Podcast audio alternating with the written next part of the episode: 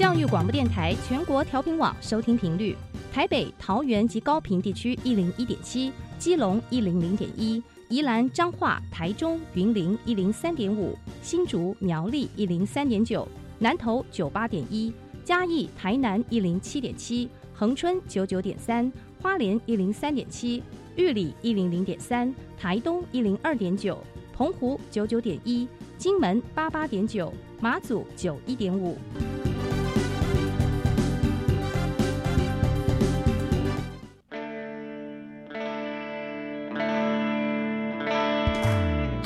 时时有惊喜，生活处处是学习。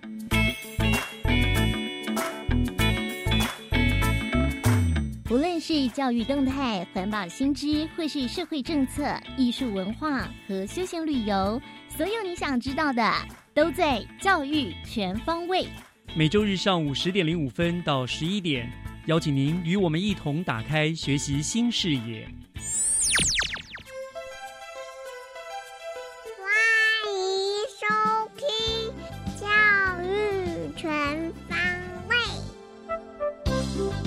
早安，各位亲爱的听众朋友们，欢迎收听五月七号的《教育全方位》，我是岳志忠，很高兴又能够在礼拜天的早上，透过教育广播电台的频道和您相会。《教育全方位》每个礼拜都会以三个不同的单元和您分享新北市各个局处的最新施政还有活动的资讯。那么今天是五月的第一周，节目的内容呢是以教育作为主题。透过了学习加油站、教师小偏方和学习城市万花筒的单元，带您一窥新北教育的动态发展。节目的一开始，首先请听学习加油站。学习加油站，掌握资讯，学习加值。国际交流是近年的教育趋势。那么今天学习加油站，我们就邀请到了两位曾经参与国际交流而颇有收获的新北市南山高中沈佑恩还有熊世瑜同学呢，来跟大家分享他们的交流经验。两位同学已经在我们的现场了，两位同学你们好。嗨，你好，你好，好，我们先来跟大家自我介绍一下。不过他们今天蛮特别啊，因为他们英语能力很强哦。他们今天要用英语的方式来跟大家自我介绍，对不对？那我们 Lady First，佑恩，你先来。Hello everyone, my name is Shen Youen. I'm a student from Nanshan High School bilingual class. My hobbies are drawing and singing because I find them relaxing and stress relieving to do. I hold great interest in English, and it is in fact one of my best subjects. If you ask me, I'd say English writing is what I'm most passionate about. I've participated in plenty of international communication events our school provided for us, and I'm looking forward to sharing my experiences today. 哇， 果然好厉害，好流利啊，佑恩。好，那接下来是我们熊世瑜。Hi, my name is uh, Xiong Shiyu, and I'm a freshman from Nanshan High School bilingual class. I like to read novels and watch Netflix series because uh, I find them really interesting. They teach really practical life lessons and they also provide an adequate amount of vocabulary and grammar for me to learn. Personality wise, I would say I'm really optimistic and cheerful and happy most of the time. And I'm really looking forward to share with you. 哇，好厉害哦！两个，我不知道世宇你们是你是英检高级通过，对不对？初试而已啊。然后佑恩你是中高级通过。对，你们是不是？所以真的是很厉害啊！所以听你们英文真的很流利啊，很很厉害。讲好，那我们今天是要跟大家来聊你们国际交流。我想，因为你们有这么好的英文底子，所以大概就顺理成章的参与了这个活动哈。不过我还是希望你们跟大家讲一下，你们参加这个资料上说你们跟澳洲昆士兰高中进行了国际交流的活动嘛，对不对？当初怎么会有机会参与这样子的一个交流呢？呃，谁要先拿？右恩。那主要是因为学校举办了许多交流活动，不管是南山中学的姐妹校，或是台湾的邦交国的学生交流，我们学校都创造了许多机会给我们。嗯，然后加上我们两个都是双语实验班的学生，所以有许多机会接触这些活动。像还不到一年的时间，我已经和澳洲、日本、新加坡等国家的学生进行线上会议或文化交流过了，可以用英文沟通，无外很开心。而我会想参加国际交流的原因，是因为我想踏出自己的舒适圈，然后也想透过交流更加认识这个世界。很棒，很棒，可以跨出舒适圈，这个就就很厉害啊！好，那呃，世宇呢？呃，我自己参加国际交流原因是因为南山双语实验班有提供很多不同的交流，所以你可以去跟很多不同的国家的学生来分享一下经验。然后我自己想参加的原因是因为可以学习到很多关于文化方面的知识嘛，像是如果你要去别人的国家，你可以比较不会有像那个 culture shock 嘛，然后你可以增加很多尝试，不会做到那么多人冒犯到人的事情。嗯，然后第二，你也可以学习到很多英文。像是之前有去澳洲交流的时候呢，我们要准备很多报告，是，还有口头报告，那些都可以增加你的英文能力的。所以基本上就是因为两位都非常好学，很有企图心，对不对？所以就是乐在其中了哦，不会让有些人觉得读书很辛苦。你们听起来你们都是乐在其中的，很开心做这件事情。好，那呃，可不可以跟大家大概简单讲一下？譬如说这一次跟这个昆士兰高中的交流，你们的呃交流的方式是怎么样？什么样的一个过程？好，呃，文化交流其实有分两种，一种是学术性的，然后第二种是文化性的。然后刚才那个澳洲是学术性的，那我现在要讲的是文化。文化像是我们之前有那个博流大使，还有那个圣露西亚大使来学校拜访，然后那些他是文化交流，他们就是有介绍他们的文化，像是世界遗产的景点，还有这些食物。还有那些文化该注意的东西，然后我们台湾也有做类似的东西，那这样就算是文化的交流。嗯，所以你们都是全程用英文跟他们做沟通吗？呃，对。哦，厉害厉害。那像是我们跟昆士兰高中就是学术交流嘛，那我们学术交流我们会跟国外的学生讨论有关 SDG，就是永续发展目标的国际议题。那澳洲交流的部分，我们跟澳洲的学生都有准备报告。然后他们就是要讲说那个自己国家的环境保育议题，跟他们有施展的政策。那我们也有做一样的事情。然后我经常担任就是在这些国际交流的活动里面担任主持人的工作，在所有人面前要串场。但其实我在高中以前就是很少会有这个经验，我觉得很难得。我在这个过程中也有有那个学到了许多有趣的经验。然后在这些流程跑完之后，我们就会开始让学生彼此有互相交流，像拍照啊，或是聊天的活动。是是，听起来很有趣。而且现在这过程当中，你们学到收获了蛮多的哈。那是不是就跟我们来接接着讲一下，在整个交流啊这样的互动的过程当中，有没有让你们觉得印象比较深刻或者比较难忘的事情？呃，绝对有的。是有一次博流交流的时候呢，有些从博流来的朋友们有来分享给我他们的民族舞蹈，嗯，然后他们跳完舞的时候也邀请我们全班上台一起跳舞，对，然后那里也有个我认识的外师嘛，他有要我们一起就是上来跳，然后就是大家都一起沉浸在那个很欢乐的气氛，是真让我印象很深刻。那博流他们民族原传统舞蹈不是都穿少少的，你们也要穿少少吗？没有，没有，开玩笑，呃，很有趣。那尤文呢？我印象深刻的是，就是有一次国际会议结束的时候，我们有互相交换联络方式，就是有一个群组嘛，嗯，所以就有人开了视讯跟我们聊天和参观他们的校园。那我觉得透过交流认识新朋友是一件很开心而且很难忘的回忆。那网络无远国界，所以看到同学们都很热情的对待彼此，而且就是都分别在两地，其实让人觉得很开心。所以跟澳洲昆士兰，你们那是。的交流还是用视视讯的方法，对对，有没有希望说将来有一天是就实际的，就是到对方的学校里面去啊，实体的交流？现在疫情也解封了嘛，对不对？会不会有这样的机会？有啊，而且那时候看他们校园其实很大一间，所以也是觉得很好奇。是是是是哦，好看。所以这样子听起来，你们就在这个整个交流的过程中都是非常的开心的哈。那在这个整个里面，你们你们最大的收获或感想是什么呢？我认为参加这些活动让我变得更有人发表我自己的想法，对其他国家和台湾的文化跟境况，我有更深入的了解。那像我们跟日本的同学在进行吃播的时候，发现他们许多还有吃播，对，我发现他们许多零食都是和当地美食结合而成的，嗯，让身在国外的我们也能品尝到当地美食的滋味。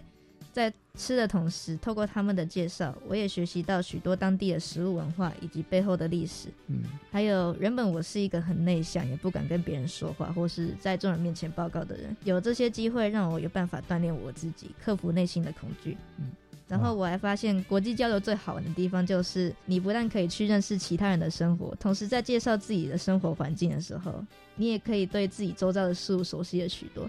像是我之前在参加就是那个国际会议的时候，还有在就是在剪关于学校的影片，还有关于新北市的影片，我就发现，哇，新北市真的是很好玩。可是我很少有机会去体会到这些。那如果可以的话，我希望我能。就是更有锐的去争取这些机会。是是是，你看经过这个之后，你看其实你才发现自己身边有很多被忽略掉的美好的事物，对不对？不过很好奇，你吃播的部分，你介绍我们台湾什么吃的？我是介绍乖乖，乖乖，国民国民零食这样。哦，很有意思，很好玩。好，那那呃，世宇呢？呃，对于国际交流呢，我真是学到非常多东西嘛。像是我刚才有说到，你可以学习到英文，嗯，英文口说，还有做报告，而且你还会对于那个报告那个议题做入很深入的研究，所以你也可以对于这方面做到很很多知识嘛。那我觉得最有趣的就是你可以学习到澳洲学同学对于这个议题的看法。就假如说之前我有去澳洲交流的时候呢，他们有我们议题是海洋污染。然后对于这个议题呢，他们有做出像是珊瑚礁暖化、过度捕捞，还有那种垃圾岛的那种议题嘛？他有跟我们讲说对那个东西的看法，还有讲述他们那边的解决方式，还有像这种这种东西嘛。然后跟我们台湾就是有点。稍许不一样，所以我觉得这是蛮有趣的。嗯，然后之前也我也是不太敢跟外国人讲话啦，因为我对我自己的英文没有很有自信。但 现在我比较会踊跃发言。那我觉得这这这这是很好的收获，你们两个得到了很多的自信，对不对？听起来这个过程当中，好，那你们有这么多跟国外的交流的机会啊，不管文化啦，不管学习了，好，那我想。参与这些活动，对你们未来的求学生涯的规划，会不会有所启发、有所启示呢？嗯，有恩，因为我对外语，特别是英文嘛，特别的热衷，也是我的专长，所以我想说，未来应该会去念外语相关学习，或是去出国念书。嗯，那我想这些活动可以给我很多实用的交流经验，毕竟语言就是要去使用它。嗯在求学的路上，有很多机会可以去发掘我想要什么，或是我的志向是什么。嗯那在制作报告和发言的过程中，我借机训练了我自己的英文口说和写作能力。那在聆听别人的言论的时候，我也练习了倾听他人话语的能力。我想这些对我未来的发展和我想走的路有很大的帮助。很棒，思雨。呃，我自己是想说有去国外读大学的打算，嗯，因为双语实验班，我们南双语实验班有提供我们很多学习历程的东西，可以丰富你的学习历程，而且有很提供很多升学管道。然后我自己也是蛮喜欢国外的生活，对他们的文化还有生活方式有所向往，所以我觉得我有可能未来会想要去国外念大学。这哦，大学就直接过到国外去读了，哇。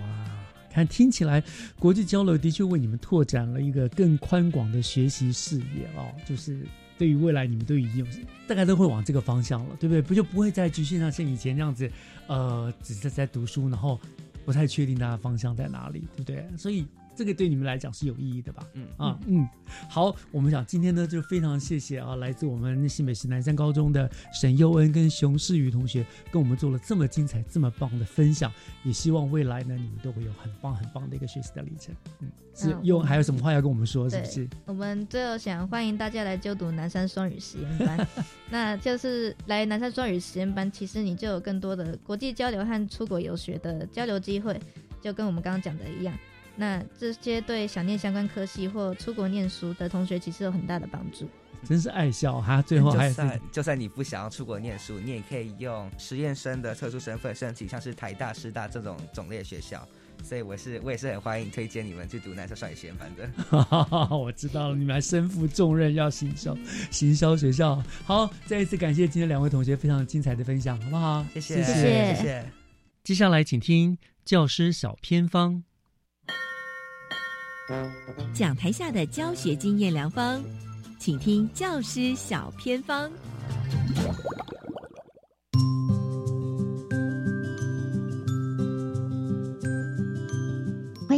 所有听众朋友，收听今天的教学小偏方，我是季杰。今天很开心要跟大家分享一个好特别的主题，叫做快速化人像一点通。今天呢，要到达的就是在美工、画画、艺术人才的培育非常厉害的复兴商工，而且在学校里面有一位非常充满人的味道的组长哦，他也是人像速写的大师高手了。带领孩子一起学习成长，用人像速写来进行服务。他就是复兴商工训育组长邱鹏程。Hello，组长。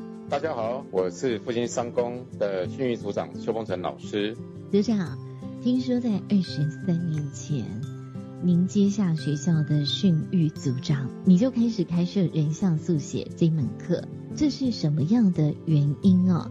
以及呢，你对于人的议题各个领域都非常的关心，那你觉得绘画我们也可以融入人这样子？其实。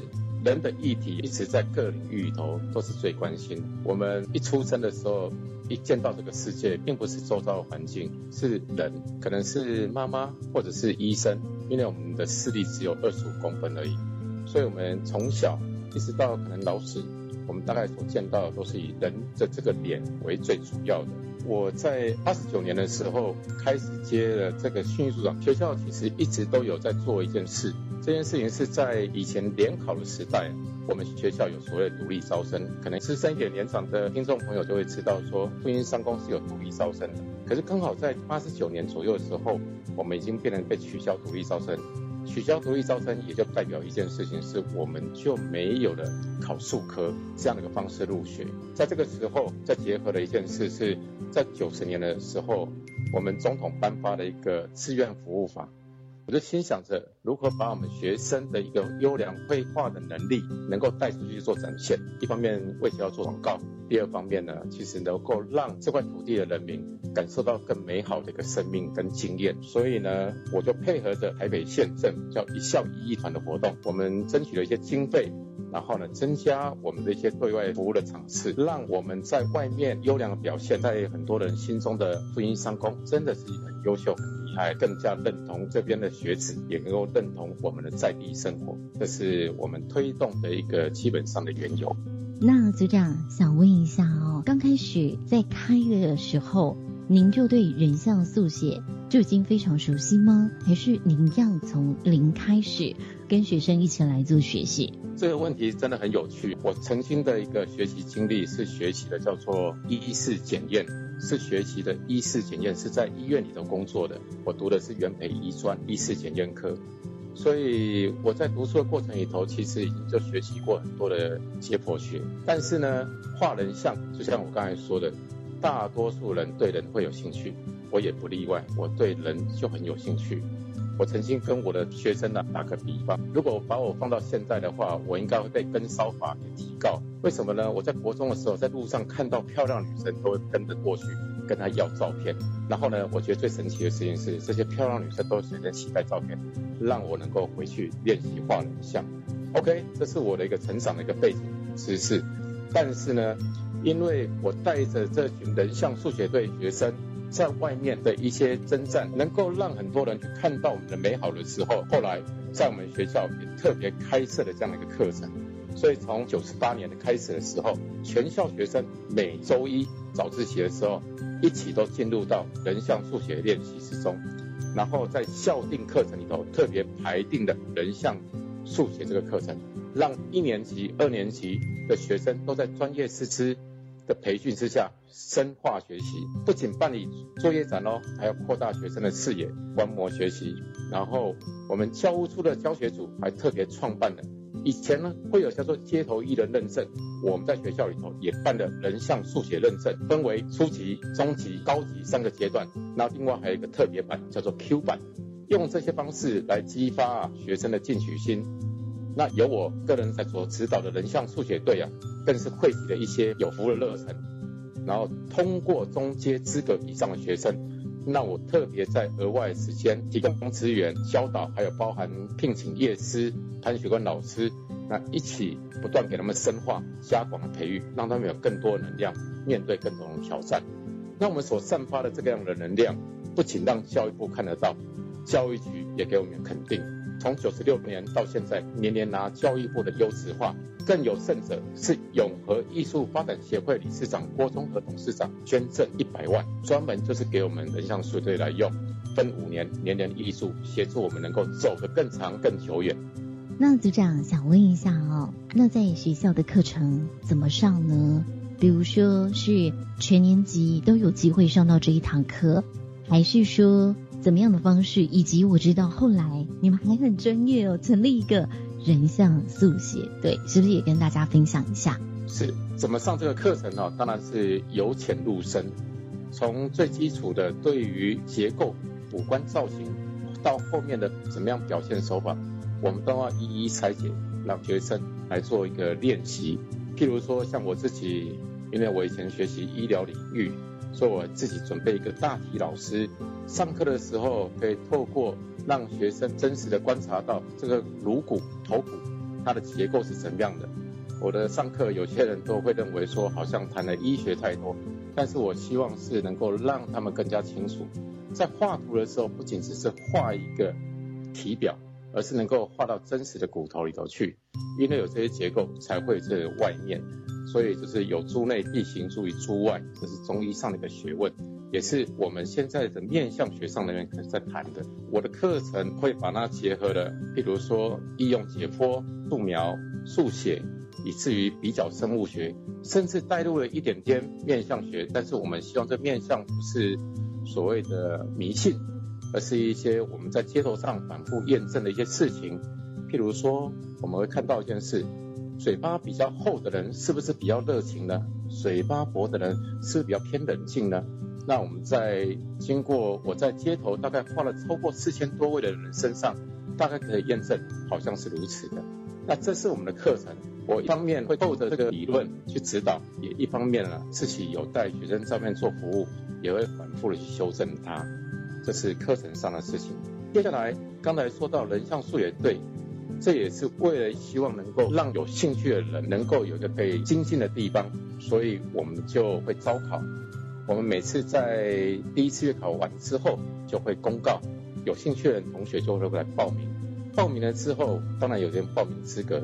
譬如说，他要先经过有通过初阶的认证。刚才我说到，是我们学校办的，有的在初阶、中阶、高阶，他必须有通过初阶的哦，通过初阶才有资格来报。报上了之后，我会给他加强课程，加强课程之后，他通过了中阶，他才有能力去面对外面的群众。其实这是一个保护的机制。我们也曾经以前有一些学生出去，可能状况不太好，被外面的民众可能就把这个画作嗯随手丢到地上，画的也不像。那小孩子的心灵会受创很大，所以我们一定达到某种能力，我们是要让他放心。他们出去了之后，在做中学反复操作，会帮助他们成长更多，也会精进更多。真的非常谢谢组长您的用心啊！学生透过这样子，是不是也有更多对人生很有帮助的收获或是成长？经过这个培训呢，其实我们真的获得非常多的一个肯定。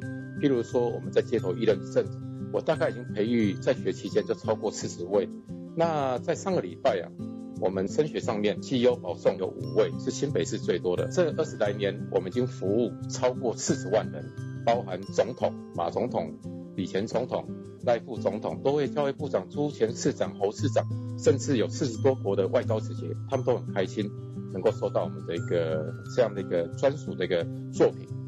我相信呢，孩子。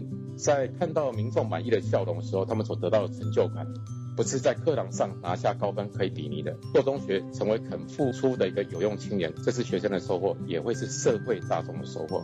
谢谢我们的邱鹏程组长这么的用心带领学生。以上就是今天的教师小偏方，我们休息一下，等一下回来再请继续收听由岳志忠老师主持更精彩的教育全方位。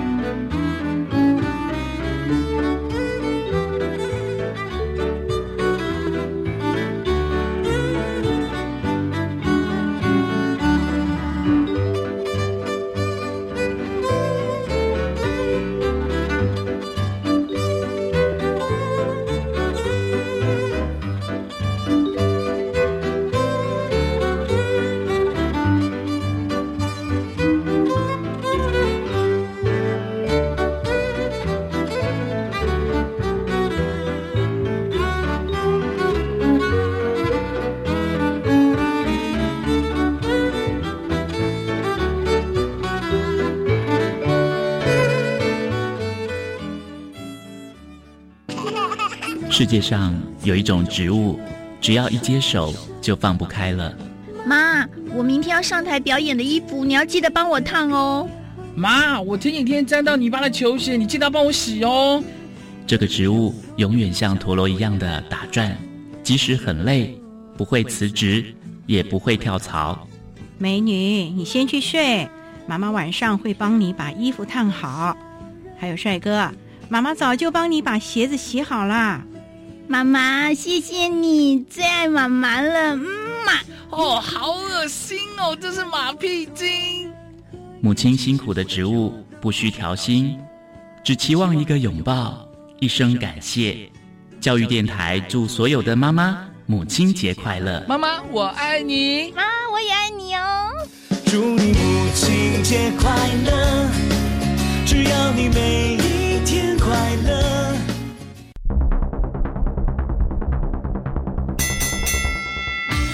大家好，我是改变人指挥官。食槟榔一定有牙毛。无论是青啊，也是透红花、白花，其实拢同款。请大家同齐卖步、卖招、卖请，为了嘴口的健康，戒掉槟榔上实在啦。国民健康署关心你。以上广告由卫生福利部国民健康署提供。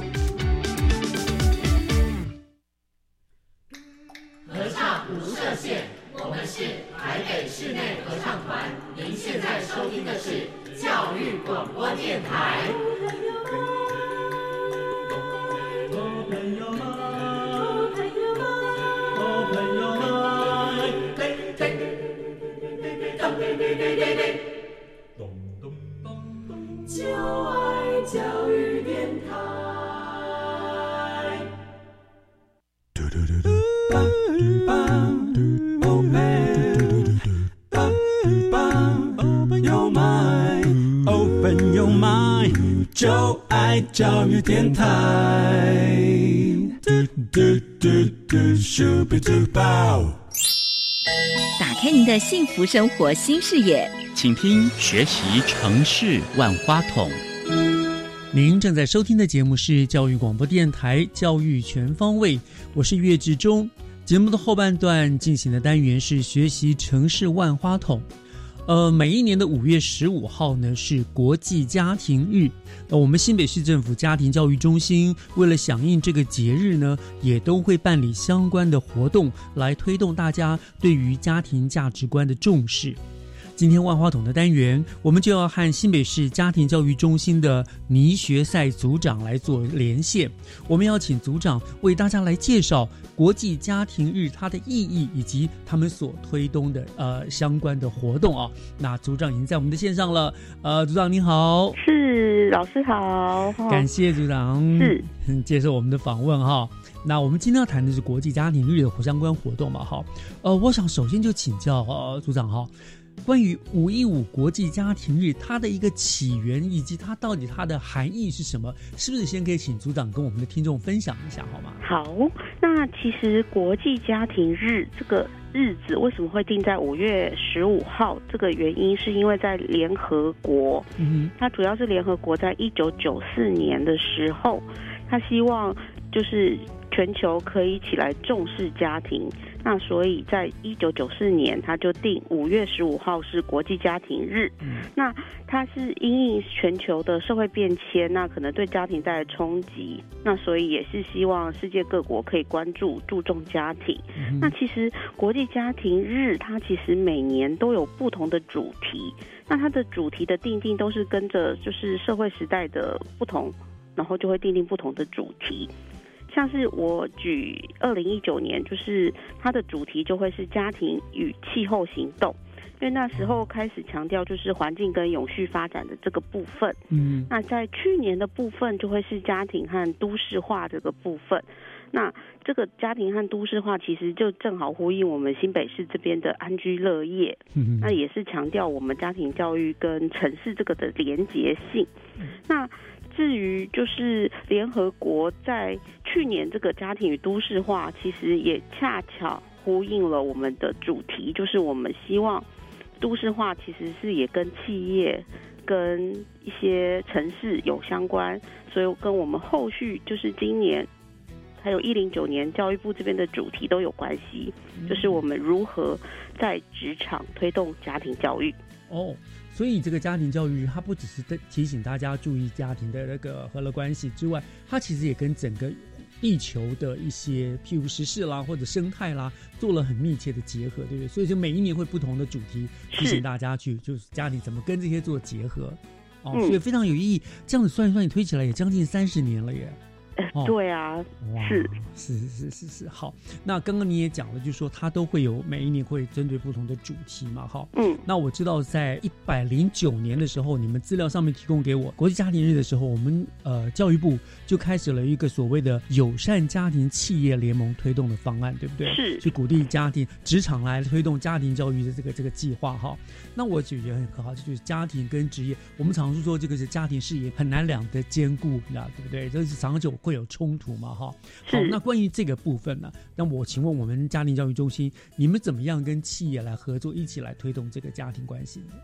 好，其实，在教育部开始要试办，就是在企业推动家庭教育这个方案之前，它其实是有先委托，就是国立台湾师范大学的家庭研究与发展中心，嗯，针对工作与家庭做一个全国的研究调查。那这个调查结果也蛮有意思的，我想说可以跟大家分享一下哈。就是调查显示，有高达六成以上的企业员工是有意愿。参与家参与家庭教育学习活动的，嗯，然后参与这个职场的家庭教育的活动是有助于他提升工作满意度，嗯，那再来就是这个细部的一点的调查，调查他是用电话分析，那他发现现在普遍的家庭亲子互动时间较少，对，然后工作和家庭会互相的干扰，像是下班后。只有三成的父母每天跟孩子不到三小时的相处时间，所以是非常少的。等于说，有些爸妈一回去只是照顾吃饭和睡觉，因为工作陪孩子，因为工作没了。对，因为工作很累了，回家要照顾孩子，对不对？很真的很难。对对对，所以我们是一直希望在职场，就是他的环境中，就是建立让他在家庭教育的。理念可以更多，那他会更重视。那另外，我们还有发现啊，企业在使用家庭教育措施的部分，有使用过托育补助的民众是占最多的，是占了将近三成。然后，但是其他七成没有使用过这些家庭教育措施的，没有需要吗？其实是有需要的，但是有四成里面有需要，但他不敢用，他实际也没使用过。当然，我们猜测可能原因有很多啦，因为他们可能是担心，如果我今天用了，那主管对我的印象会不会产生调职，或者是一些评价或是减薪这样的方式的影响。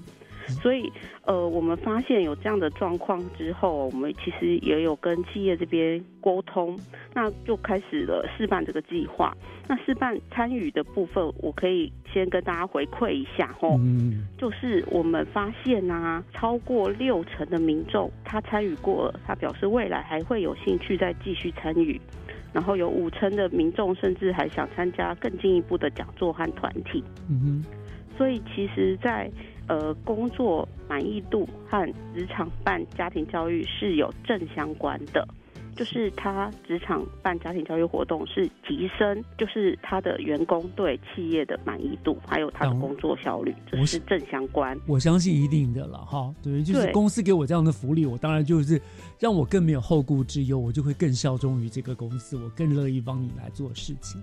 是，所以呢，所以因为有了这样子的研究去支持，那教育部就开始想要在一百零九年，就是鼓励全国开始去推动友善家庭企业联盟的这个方案。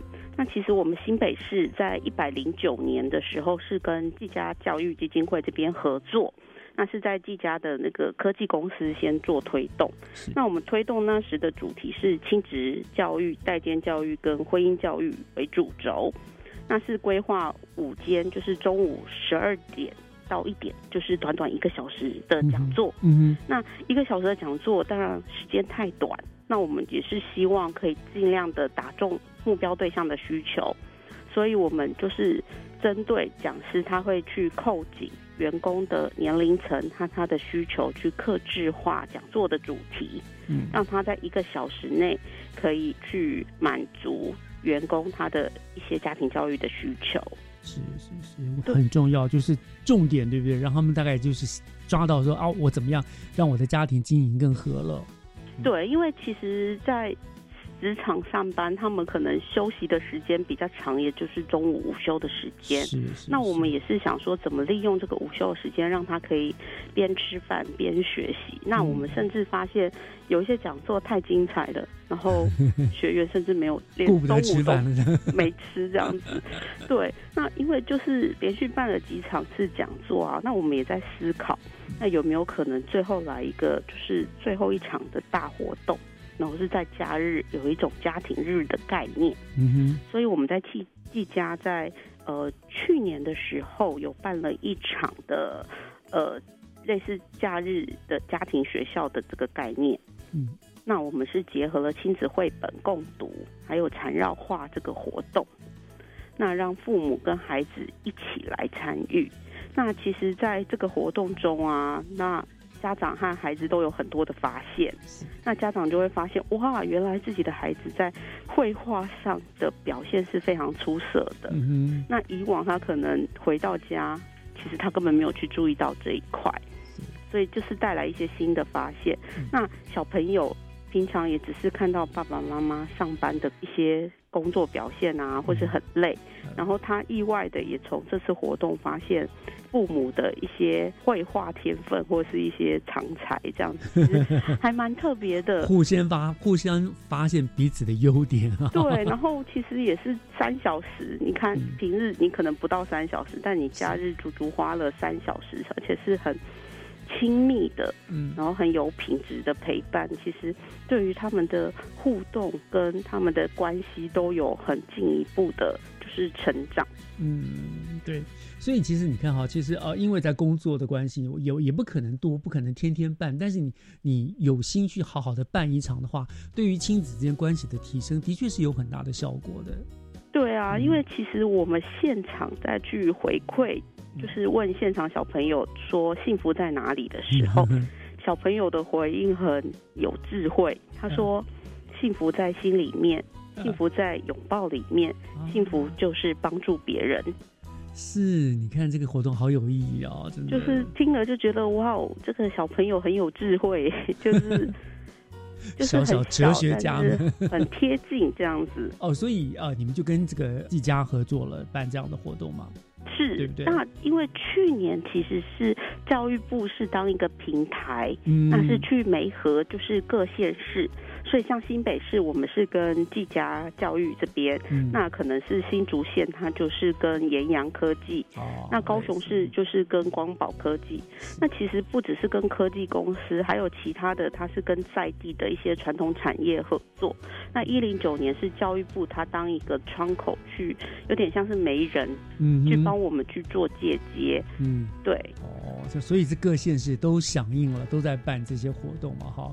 那当然，我们这样也很高。高兴看到有更多的企业能够响应这种爱家的活动了。一方面增进了亲子的关系，其实也对员工来说，对公司来说也提高了呃工作的效率跟向心力嘛。哈，那我觉得这是双赢的一个局面了。是啊，是啊，因为其实我们大家都知道，企业可能办家庭日的活动都是一天，那 maybe 就是去游乐园，是或者就是园游会摊位一天，然后放烟火式的就。结束了。嗯那我们希望赋予这个企业家庭日有更多的家庭教育的意义。是是是。对，那一方面企业他们也有相应的社会责任，嗯，就是可以一起结合办理。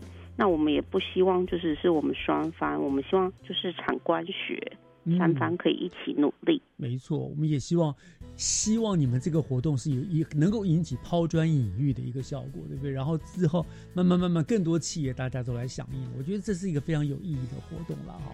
是，那这是有关于国家年日你们办的这活，当然呃还有你们自己中心的地方也对，每一年你们也都好像都也会设计一些主题概念跟很多的活动，对不对？对。那我想这个部分我们先问稍微休息一下，听段音乐，回过头来呢，我们就请组长来帮我们介绍中心自己办的活动有哪些，好不好？好的。好，我们稍后回来。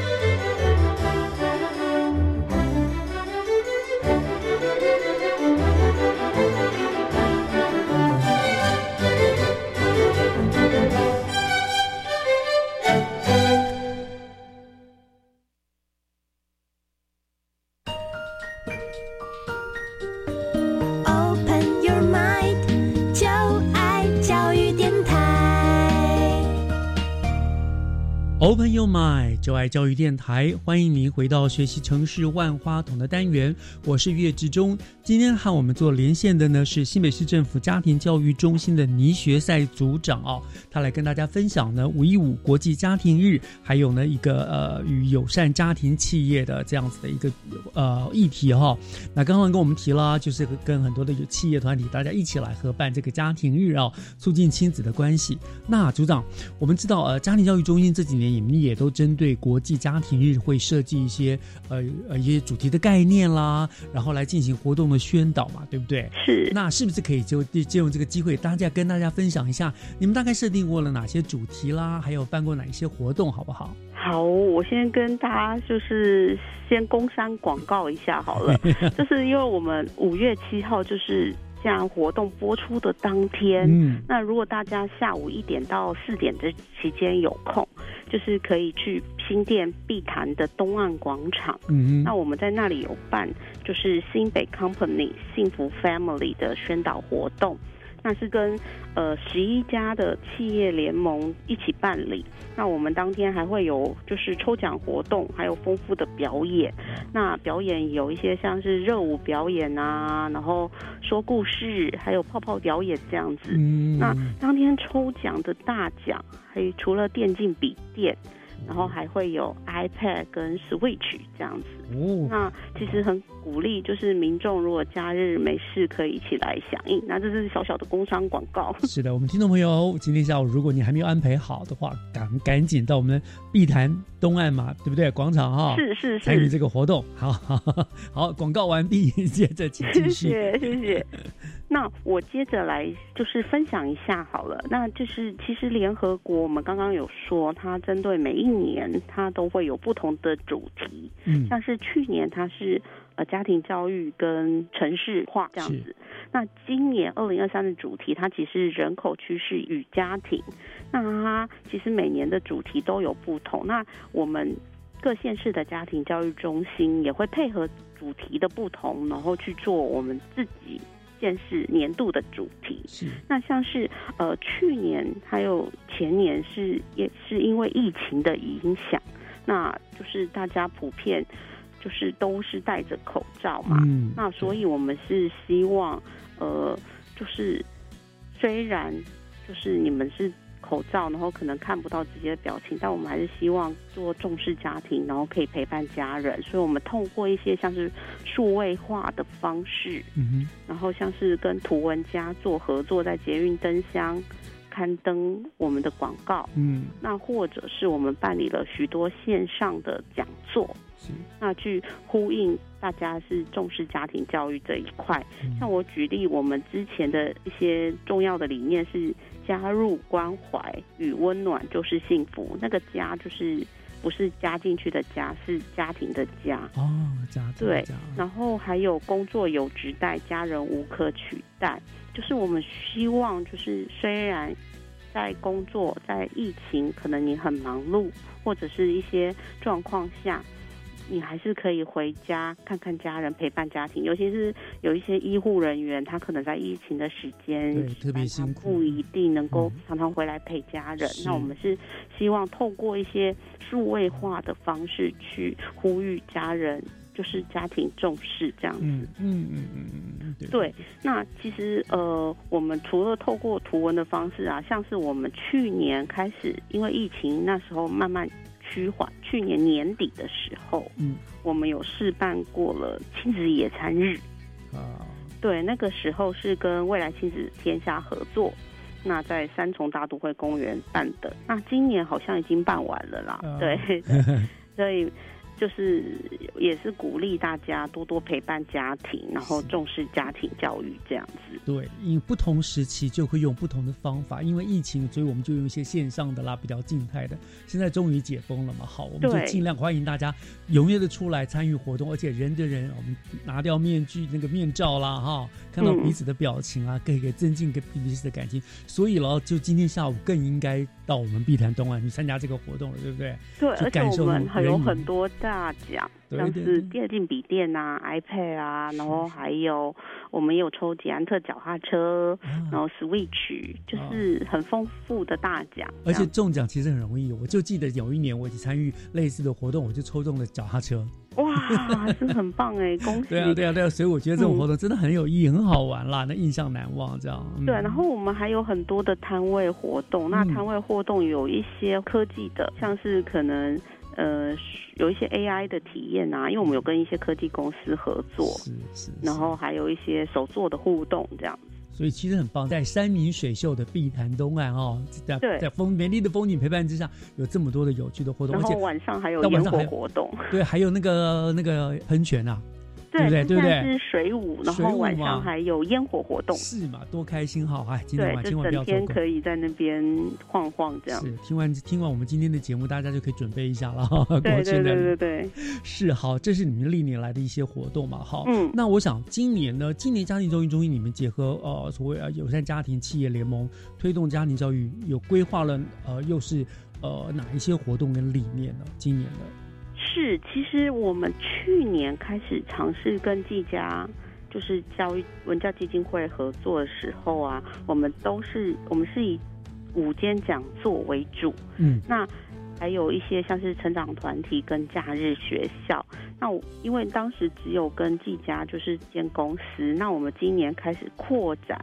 就变成全国最大规模，因为有十一家企业，就是一起跟新北市互动跟合作。那所以我们也在思考怎么跟十一家企业他们的需求去复印，然后再来。呃，我们的主题可以怎么去正确的下锚，就是让目标对象可以获得更正确或是更符合他需求的家庭教育。是，所以我们就是规划了有几个部分，一个是情感关系与经营，嗯，还有婚姻关系和亲子关系。然后我们去年发现呢，就是参与的员工，他们其实对于代间就是。呃，自己这一辈跟他爸爸妈妈上一辈的一些代间教育的课程很感兴趣，所以我们这次也有在放进一些，譬如说长照、长期照护的这个部分，然后还有预防失智症的部分也有放进来。那当然还有亲子关系，因为呃，像是。现在这个参与的年员工的年龄层，可能大部分是落在四十到五十岁左右。那他们四十到五十岁，当然对上和对下都很需要。上有老，下有小。对，所以上有老的部分，我们就是有安排，像是代间教育。那在对下的部分，我们有亲子关系跟情绪教育的课程，但。我们的方式也很多元，虽然只有午间只有一小时，但我们是还有规划像是桌游的课程。嗯哼，对，那还有一些像是互动跟讨论，譬如说我们也有一些像是排卡的部分，嗯，透过排卡让他去看见自己跟呃自己的爸爸妈妈的关系。对，那所以其实课程的部分我们已经规划了有十堂课。嗯，那食堂课的菜单，其实我们把它讲成是一个客制化的菜单。那这个菜单是提供给十一家企业，他们可以去根据他们的需求去勾选一到两样的课程。那我们就直接家庭教育的讲师送到职场，哇！然后他们也不用付任何的费用。那可就是只要员工他带着他的便当，然后到。呃，研习或上课的场地，一个场地，然后就啊，然后就可以开始。然后结束后，我们还有提供他小礼品。嗯，对，鼓就是鼓励他下次可以继续来参加这样子。这个是一个很棒的午餐的约会哦，很有意义哦。是是是，那其实参与过民众后续的回馈，我们的满意度都还蛮高，都高达九十五以上。都是觉得这个活动很有意义，那后续还是会想要继续参加。嗯，对对对，我觉得很有意义了，而且这个用中午时间又不耽误他们上上班的时间哦，他可以名正言顺的来参与哦，很有意义哦。那未来你们是不是会可能就会以这个作为一个模式模式，可能会推广到更多的企业上？因为我们今年呢，我们是想说先预估是三十。十一家嘛，那一家可能办三场次，所以大概三十三场这样子。嗯，那后续今年只是一个做了之后，让大家看见这样的好，然后就响应。然后让更多企业投入，嗯，所以我们今年其实是希望让更多企业进来。所以针对这个，我们五月七号的活动，我们还有拍一个前导影片。对，那这个前导影片就是请大家五月七号参加活动就可以看到播出哦。嗯，是好，我想非常的精彩哦。那你们这边很用心了哈。作为对于这个，结果你们因为你们命名为既然为家庭教育中心，所以怎么样去促进家庭关系，就是你们的主要的一个责任嘛，对不对？对。好，那我最后想请教，就是新北市的家庭教育中心，你们除了啊跟学校、跟企业去进行家庭的教育推广之外呢，你们还会提供哪一些服务？那如果听众朋友们他们想要知道更多有关于家庭教育中心的相关的资讯的话，又有哪一些管道可以查询呢？是，其实因为我们新北市家庭教育中心是在教育局下面的二级机关，所以我们大部分的一些活动都会透过学校那合作办理，像是有一些亲子的讲座，或者是一些成长团体的课程。那当然有一些可能有些民众他说，哎，我可能没有在学校。服务或者是小孩没有在学校，这个也不用担心，因为其实我们在我们新北市政府家庭教育中心的官网，是也可以有相关的影片，还有一些相关的课程的内容，也可以就是上上网去点阅。那另外我们也有提供一些赖社群的即时互动。像只要在乐赖社群中搜寻新北家庭教育平台，那其实在这个平台里，我们就有提供相当多的一些课程啊，或者是有一些互动的呃问题，也可以在里面询问，那都会有人回应。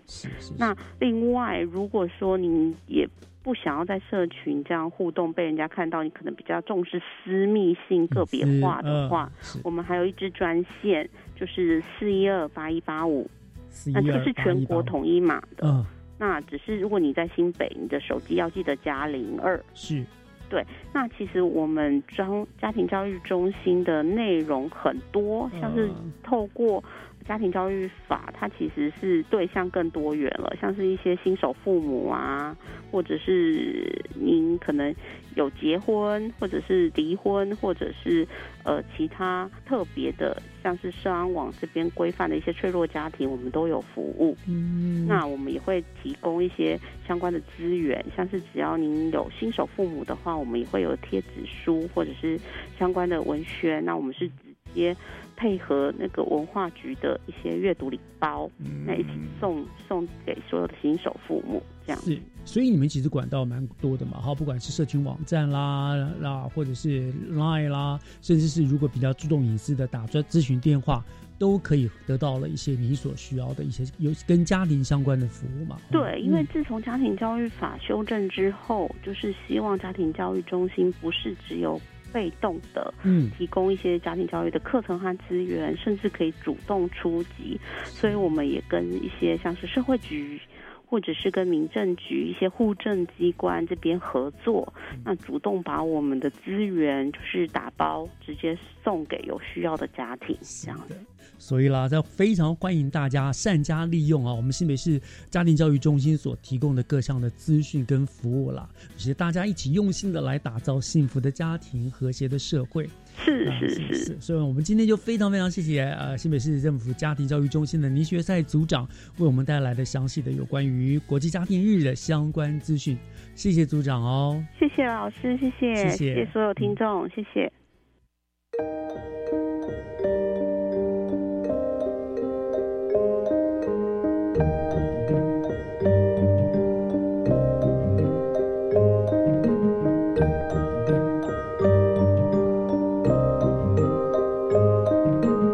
感谢您的收听，我是岳志忠，教育全方位，祝您阖家平安，拜拜。